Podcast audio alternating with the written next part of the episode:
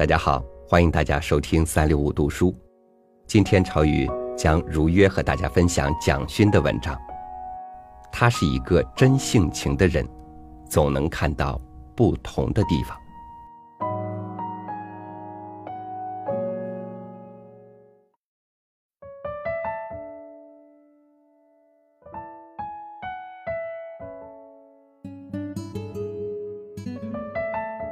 不知道我今天这样介绍沈从文的小说，会不会让很多朋友惊讶？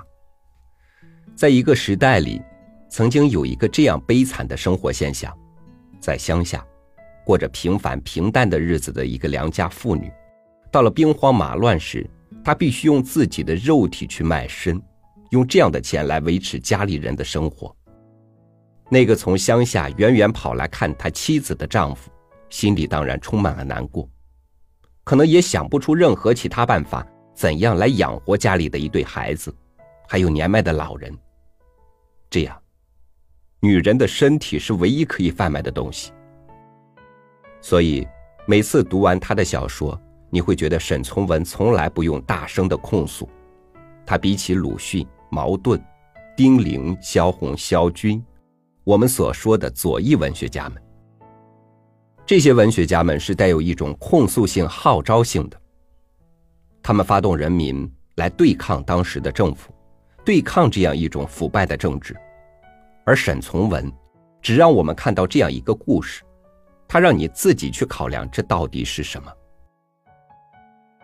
有时看着看着，连饭都吃不下去，怎么世界上会有这样的人，被侮辱到这种地步？所以，这样的写法可能有更大的力量。他让看到控诉不是拼命在叫“我受苦，我受难”，而是让我们看到最卑微的一群人，也就是生活在人间最底层的那一群人，他们过着什么样的日子，同时去思考，到底我们应该怎么办。而鲁迅、茅盾，他们都是留学生。他们没有像沈从文那样亲眼看到我们生活里的最悲惨的一群人，因为他是个当兵的，走南闯北，所见所闻都是这些。他的小说也使我注意到我周遭的人群里的生活状况。我当兵时曾经认识了一个从大陆来的老兵，老士官。对我来说，我的世界里本来没有他们，正是因为沈从文的小说。我开始想听他们讲故事。有一个人叫杨天宇，有一天我故意和他喝酒聊天，他对我说：“排长，你不要叫我杨天宇，这名字不是我的。因为国共打仗，我家里很困难，妈妈让我把打来的柴火送去青岛换一点米回来，日子没法过。我当时十六岁，就推了一车柴火来到青岛。”当时刚好在打仗，就被抓走当了兵。因为当时队伍里有这么多逃兵，逃兵一走，队伍里就不发这份薪水，他们就会随便抓一个人来替补这个空缺。比如真正的杨天宇跑掉了，他们就抓来一个十六岁乡下男孩来代替杨天宇。他说他的名字就是这样被改掉的。这些故事也让我大吃一惊。在我的生命中。从小学到中学，再到大学，直到研究生，我觉得我太幸运了。我没有碰到战争，碰到腐败的政治。所以，当你看到这些人的生命时，你会有一种痛苦。原来他们是过这样的日子。在七零年左右，他们的薪水不到一百块，他一辈子也不能去谈他。他的故事和沈从文讲的故事有点像，他们就是社会里面连为自己控诉都不能的人。我常常看到那些老兵坐在海边看着大海，他们真是可怜，基本上都是当年被抓兵来的，过着非常荒谬的生活，而只有文学才能让我们看到社会最底层人的现况，启发我们更多一点的对人性的关爱和关怀。我个人觉得，沈从文是三十年代中国文坛上最重要的一位作家。他的文学力量，我觉得已经超过鲁迅。虽然鲁迅当时被称为青年导师，但是沈从文的小说虽然是描写最偏远的事情，他所描写的山水是无法形容，真是漂亮。相比之下，那些最悲惨的人生，就是在这样的漂亮的山水之中。正是因为自然的美丽，他们觉得只要是活着就是有意义的。所以，沈从文永远让你觉得。真正有生命力的人，不是知识分子，而是在泥土摸爬滚打出来的人。他们自信，他们彼此照顾，彼此依靠，不去非得坚持知识分子的道路。那些知识分子如果知道这样的故事，他也未必能写他。他会觉得太不道德了，怎么能这样不知羞耻？而沈从文却有着更多的同情和原谅。他认为，当你活不下去的时候，没有道德可言。他认为，真正不道德的，是让他们活不下去的人，让他们活不下去的政治。这样，这里面就有一个很大很大的反省，特别是少数民族地区，他们的习俗和道德与汉民还是有所不同的。他们喝着小米酒，唱着歌，跳着舞，来直接表达他们的感情。而汉民的儒家教育是比较压抑，情感是比较含蓄的。我们常常认为，这才叫道德。沈从文还有一部小说，也是写湘西一个荒野的山上，就是没有多少人的地方，有那么一对男女，大约二十出头，长得也很漂亮。男女都在那里唱歌跳舞，女孩身上的银饰、绣花的衣服都非常漂亮。唱累了，跳累了，就直接躺倒在草地上，亲吻、拥抱，在草地上滚来滚去。可是刚好清朝的县官来了，也不知道他为什么会跑到这荒郊野外来。当他看到这对青年男女时，就大声骂道：“你们这对狗男女！”光天化日之下，竟敢做出这样的事情，认为是不道德的，就把他们抓起来了。审问他们是破坏善良风俗的，最后发现人家两个完全是夫妻。那是一对苗族小夫妻，他们的习俗是一种自然，喜欢就是喜欢，想在一起就在一起，手牵着手当众拥抱，什么唱歌呀、调情啊。都是生活中必须的自然的东西。沈从文从来都认为，不要用城市的知识分子或是狭窄的思想去看整个世界，因为文化是不同的，习俗是不一样的。他的小说在人类学上有着非常大的意义，他提出了一个要从不同角度来看待一种文化的观点。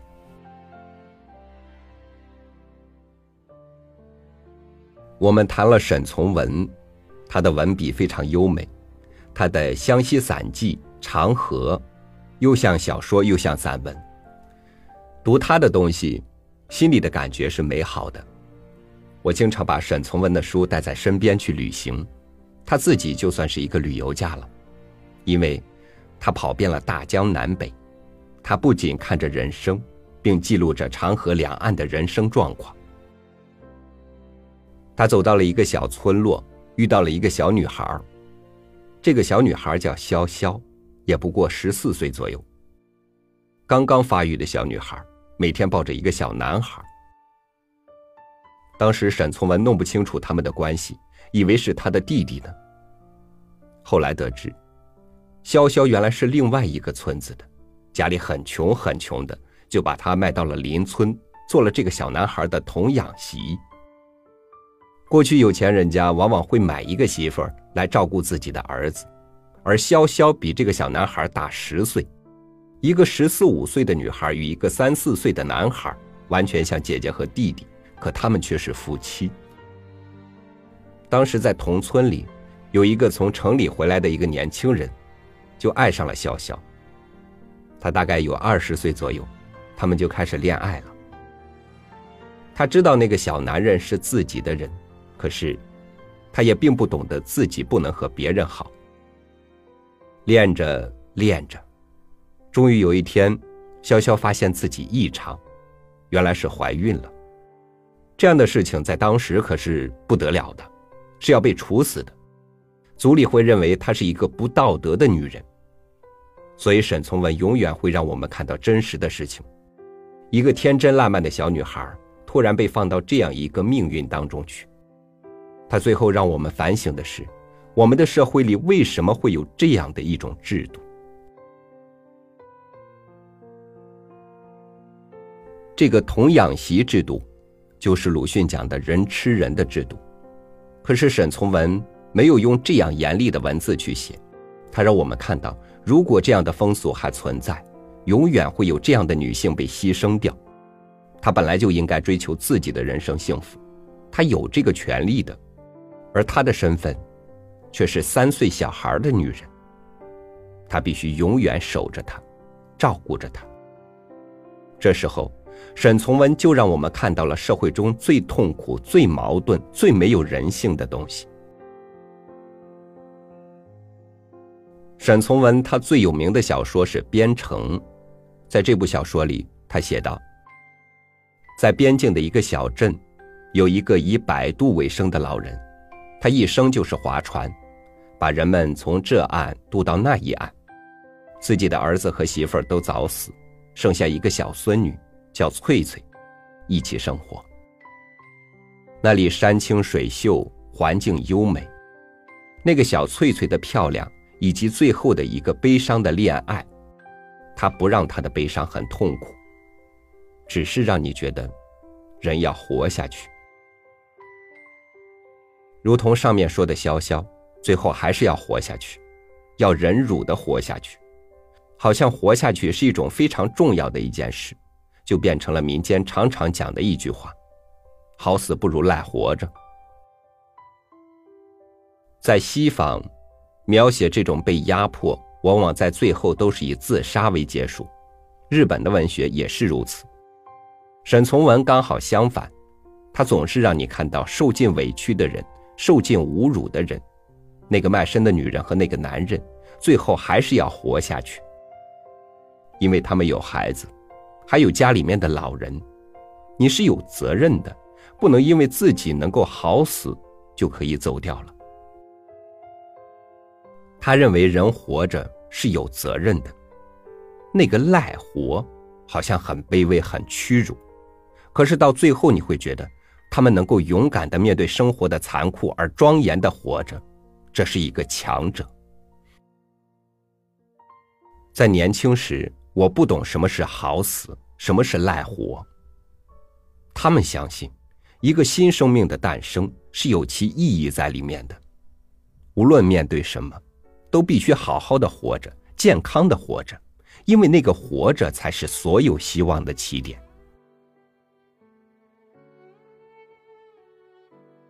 从上述，我们能看到沈从文与民间文化的最深的一种关系。这样的一个作家，到了一九四九年以后，在大陆的文革受到了非常重的批判，被下放到养猪场去养猪。那时，他有个侄子叫黄永玉，是一位大画家，在文革中被折磨的想自杀。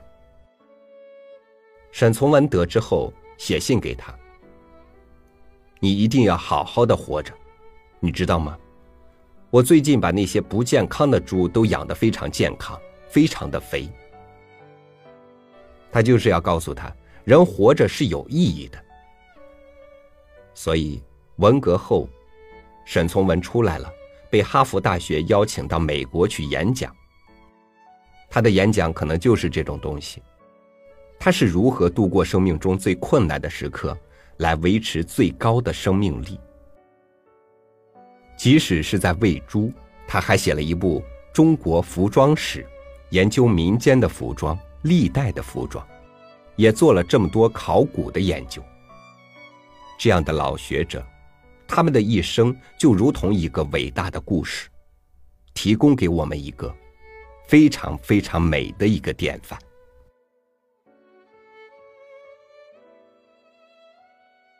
从从文自传里，我们看到，他最后进到北京大学去读书，考不取。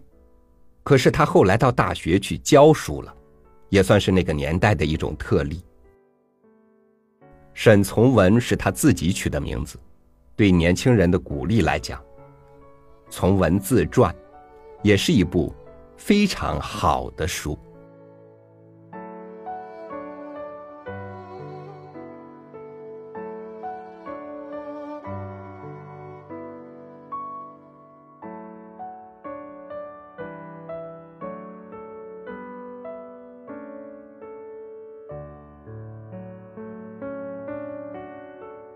一个人的某一部作品，可能给了你碎片化的思想共鸣或启发，而在作品的背后，还隐藏着作者本人获得这些思想的过程，获得这些思想的时代，隐藏着作者独特的人生。